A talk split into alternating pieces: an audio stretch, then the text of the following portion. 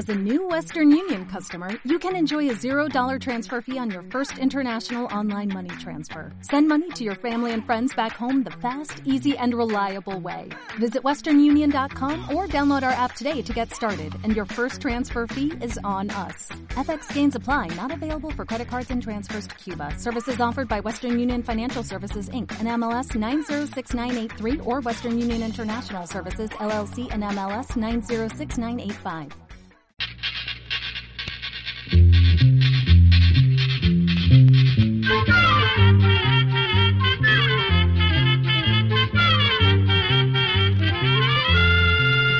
Llegó pa' todo,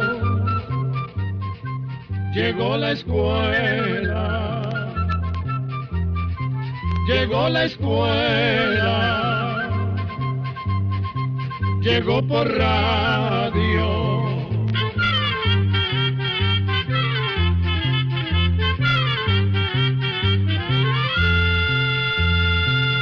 Oigamos la respuesta.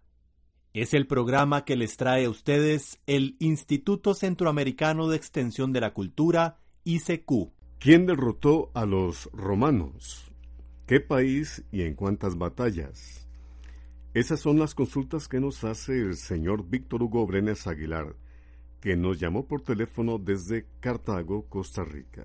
Escuchemos la respuesta. Vamos a contarle que el Imperio Romano se fundó por allá del año 753 antes del nacimiento de Cristo.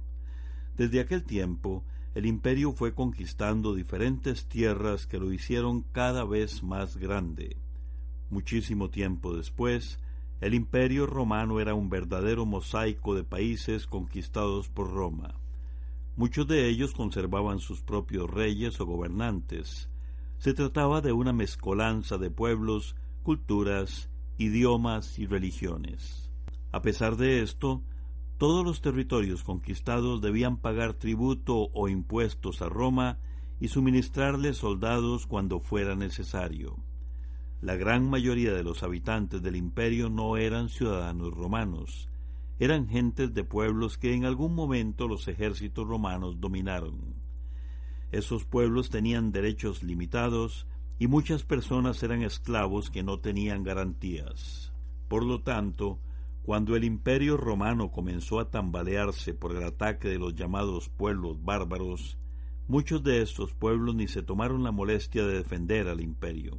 Se podría decir que más bien estaban esperando la oportunidad de deshacerse de la dominación romana. Fue así que por un largo tiempo, entre el año 100 y el 500 después del nacimiento de Cristo, aproximadamente, el imperio romano debió enfrentar los constantes ataques de los pueblos bárbaros que llegaban a atacar el imperio. Los romanos los llamaban bárbaros, pero en realidad eran diferentes pueblos como germanos que llegaban del norte, eslavos del noreste, o bien persas que venían del este y los árabes del sur. Algunos de estos pueblos eran muy atrasados, como los germanos y los eslavos, por ejemplo. En cambio, otros, como los árabes y los persas, eran civilizados en muchos aspectos. En esa situación, la ciudad de Roma fue tomada diez veces, aunque siempre logró levantarse. Sin embargo, las continuas guerras agotaban los recursos del imperio y lo debilitaban. En el año 378 después del nacimiento de Cristo, los hunos, un pueblo que venía del este, vencieron a los ejércitos del imperio romano que quedaron destruidos de una vez para siempre. Entonces los romanos se aliaron con los germanos para defenderse de los hunos y lograron detenerlos en Francia pero los hunos ocuparon parte de Italia, y aun así la ciudad de Roma se salvó gracias a la muerte de Atila, que era el rey de los hunos. Sin embargo, el dominio de Roma había terminado y el último emperador fue derrotado en el año 476 después del nacimiento de Cristo. Se llamaba Rómulo Augusto.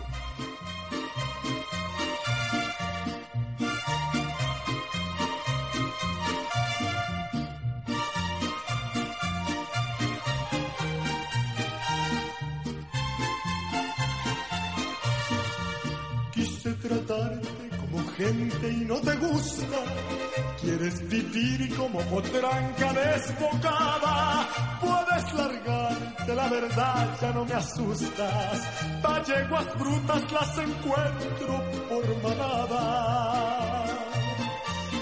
Quiero decirte, aunque te llene de amargura, que este potrillo con las mulas no se junta. A mí los cuernos no me gustan ni en pintura. Chiquitita, yo no sirvo para la yunta. Ya me di cuenta que tú no sabes de rienda. Sientes la silla y no dejas de reparar. Eres tan bronca que cualquier soga revientas, pues te me largas ahora mismo otro corral.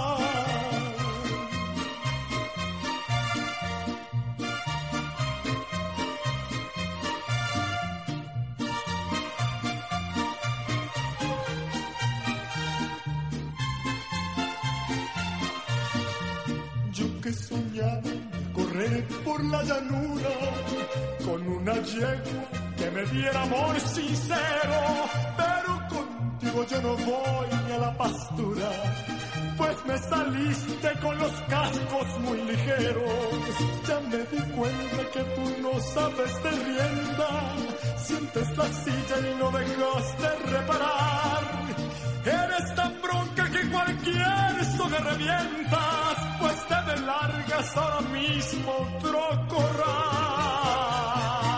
Hola amigos del ICQ. Quisiera saber sobre el indígena costarricense llamado Garavito.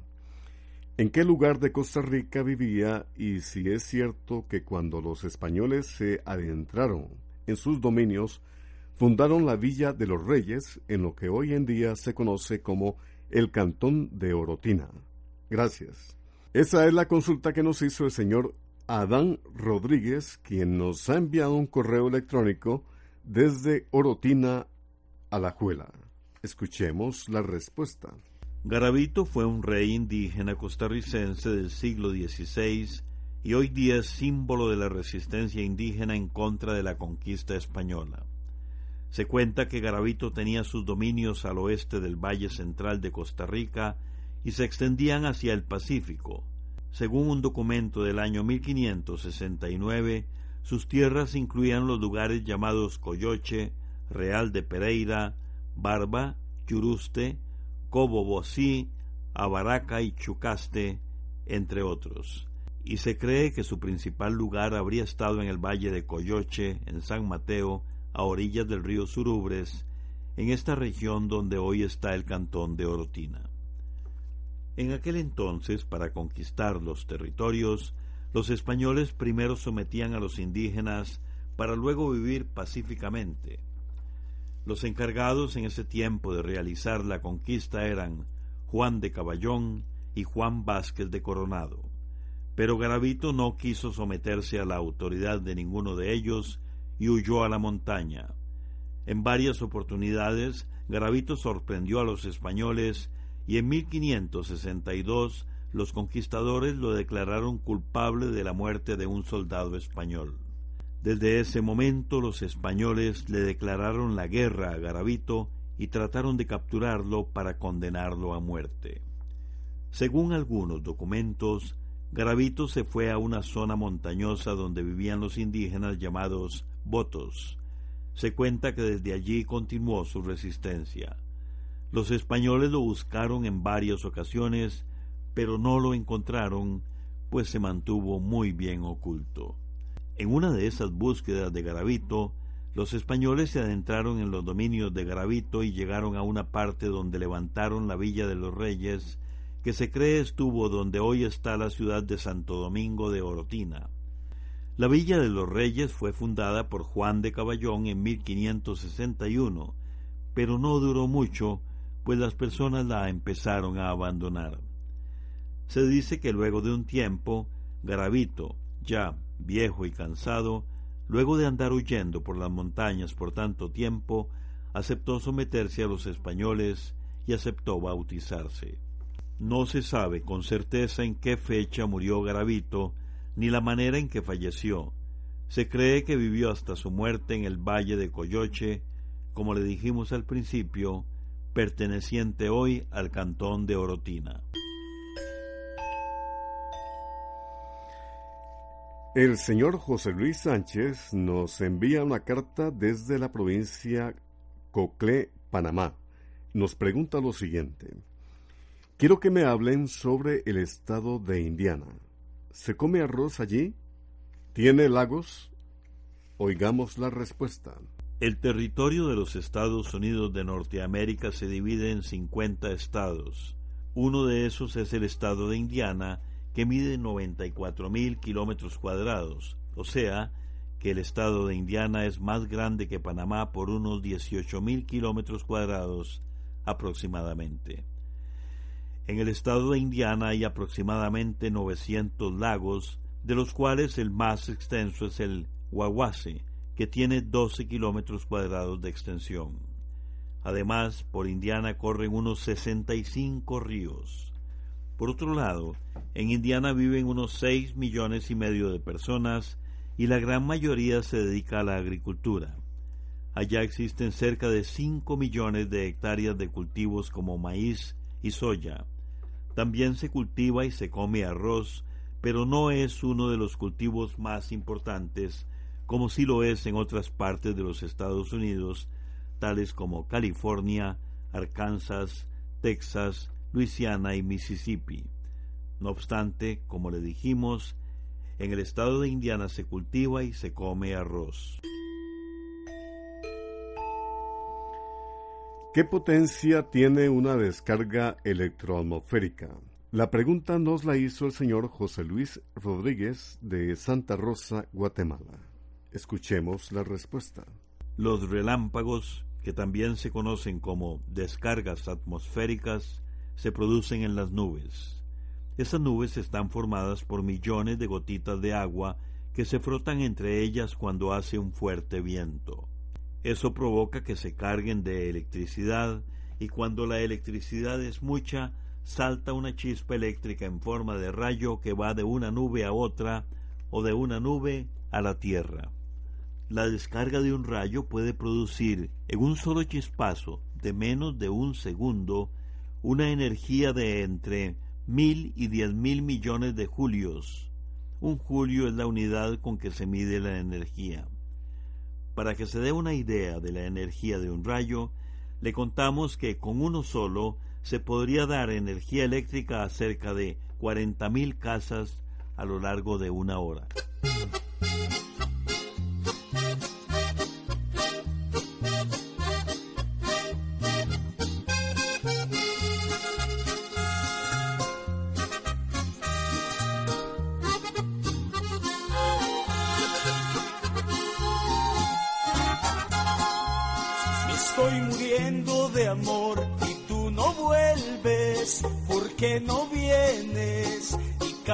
Mi soledad?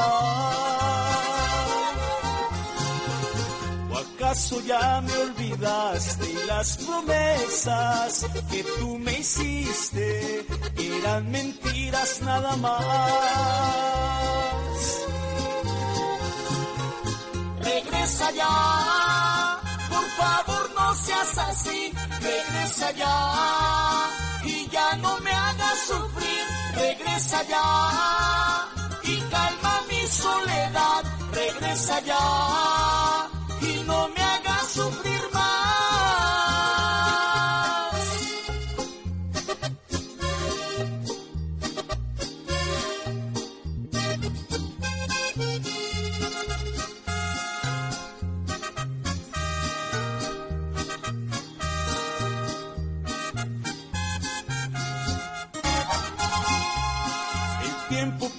y los dos nos alejamos, porque si te amo con todo mi corazón. Solo recuerda mi amor que nos juramos por siempre amarnos, o acaso se te olvidó. Regresa ya, por favor vuélveme a amar, regresa ya, que sin ti no puedo estar. Regresa ya y calma mi soledad. Regresa ya y no me hagas sufrir más.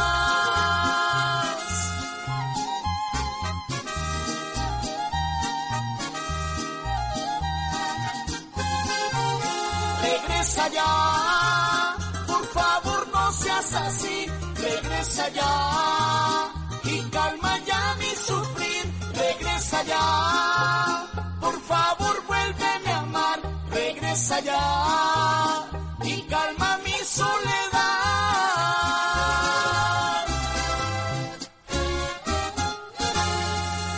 El señor Orlando Ruiz Torres nos ha escrito un correo electrónico desde Matagalpa, Nicaragua.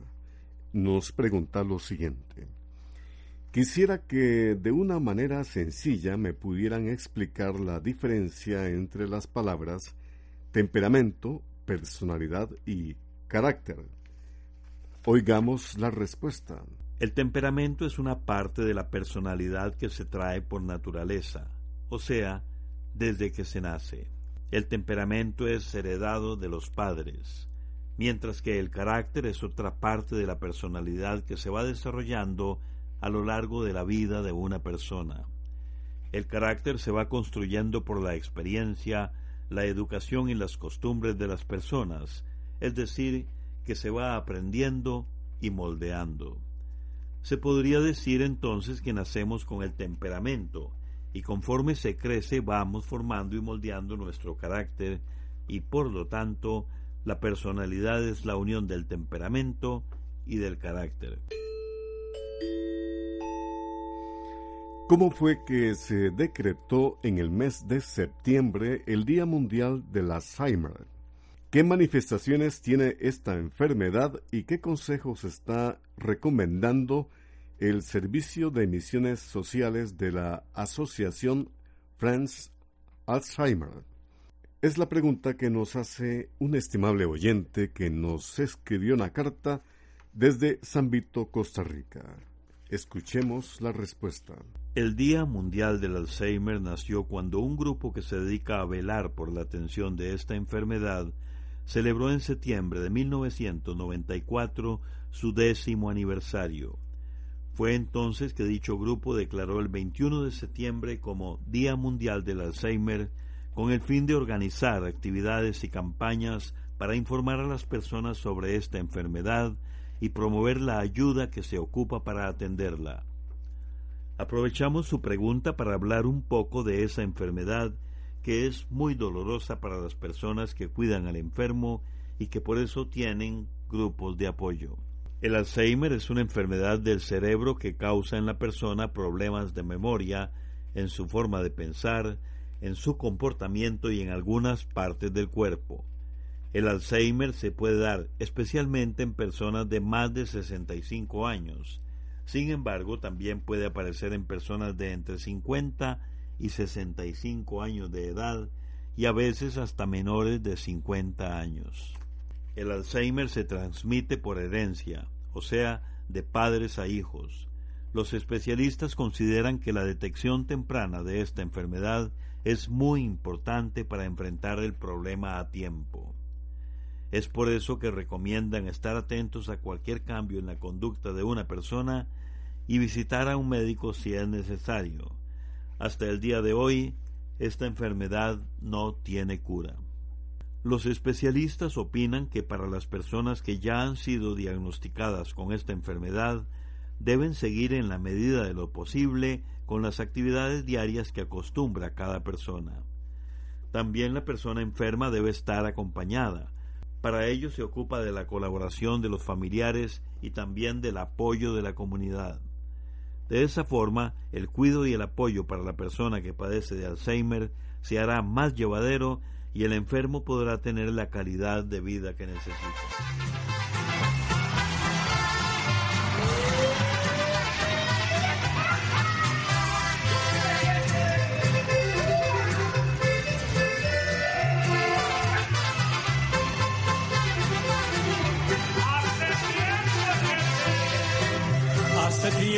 Que no estaba tan contento, que me dio por aventarme unos tequilas y al sentirme ya rodeado de mariachis me acordé de tus canciones preferidas.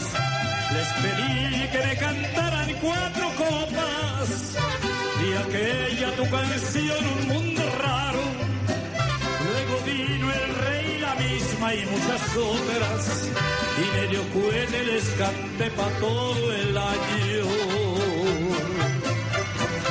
Yo no sé por qué borracho me recuerdo, si en mi juicio nunca vives en mi mente, puede ser que allá en el fondo no muy hondo, solo viva, solo viva,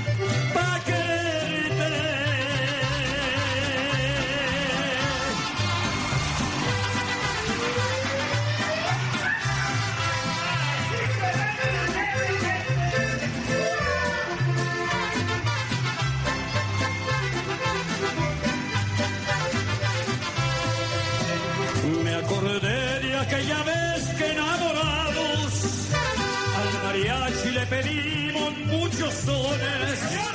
Los cantamos, los bailamos y gozamos. Muy felices aquel par de corazones. Recordando los momentos más bonitos. Y al mesero que me trajo otro tequila y quebrándose la copa entre mis manos, al mariachi le pedí las golondrinas.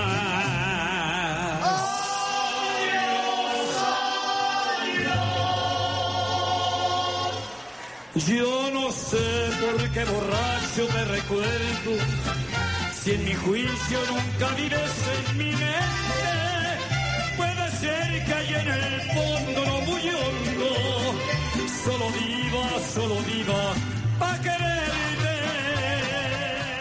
¿Por qué hay tantos terremotos en Chile? ¿Qué lugares de Chile sufrieron trágicamente debido al terremoto del miércoles 16 de septiembre del año 2015? La pregunta nos la envía el señor Harley Rojas Salazar. Nos escucha desde Punta Arenas, Costa Rica. Escuchemos la respuesta. Para poder explicarle por qué en Chile tiembla tanto, queremos empezar diciéndole que la corteza de la Tierra, esa parte dura que forma los continentes y el fondo de los mares, está dividida en varias partes que se conocen como placas tectónicas. Las placas tectónicas se mueven muy lentamente sobre el magma que hay debajo de ellas. En ese movimiento se rozan entre ellas y se traban. Esa presión en el punto en que se trabaron va aumentando hasta que llega un momento en que las placas se acomodan de un solo tirón, y es en ese instante cuando se produce un sismo o un terremoto. Lo que pasa en Chile es que su territorio está en el límite entre dos grandes placas tectónicas que son la placa sudamericana y la placa de Nazca.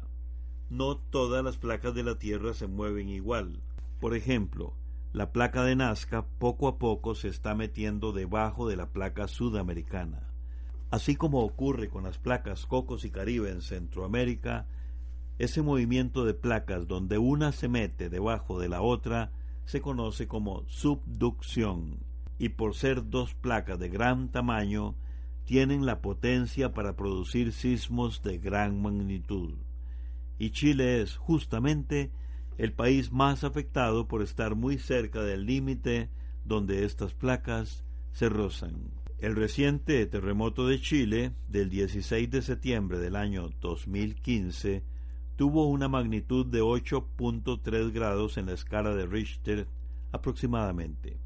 La región más afectada fue Coquimbo, especialmente en la población de Illapel, donde hubo casi 3.000 viviendas dañadas, más de 25 personas afectadas y 7 personas fallecidas. Programa A, Control 52. ¿Quién es Arnulfo Romero?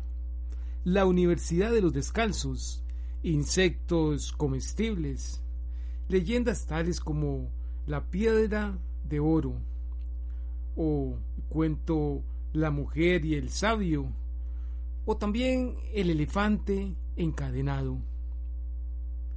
Insectos comestibles. Todo esto y más es lo que usted puede encontrar en el libro Almanaque Escuela para Todos del año 2016, que todavía nos quedan algunos. Y recuerde que es un libro de colección. Si usted no ha conseguido el suyo y vive en El Salvador, llame al 7704 0563 25 43 02 54. Si usted vive en Guatemala, 22 32 61 44. Si vive en Honduras, 22 37 55 88. Si vive en Nicaragua, 22 40 09 39. Y si es de Panamá, 221 70 15 o 221 70 18. Ay, si usted es de Costa Rica puede llamar al 22 34 0520 22 53 62 38.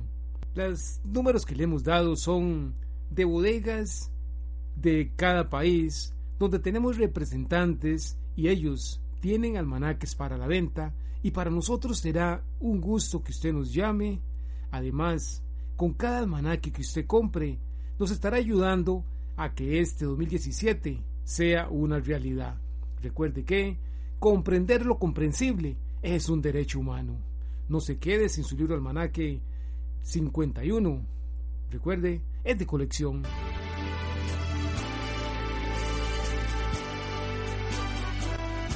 Así llegamos a un programa más de Oigamos la Respuesta. Pero le esperamos mañana, si Dios quiere, aquí por esta su emisora y a la misma hora. Mándenos sus preguntas al apartado 2948-1000 San José, Costa Rica. También nos puede llamar a los teléfonos 22 25 52 38 o 22 25 53 38 o mándenos un fax al 22 25 22 27. También le damos el correo electrónico isq arroba Celo de letreo i cecu arroba icecu.org. Para nosotros sus preguntas son muy importantes y estamos para servirle. También puede dirigir su pregunta a esta emisora que ellos amablemente nos la harán llegar. Muy importante, dele su nombre completo, dirección bien exacta Ah, y el lugar donde escuche el programa. Recuerde que comprender lo comprensible es un derecho humano. Que Dios le bendiga.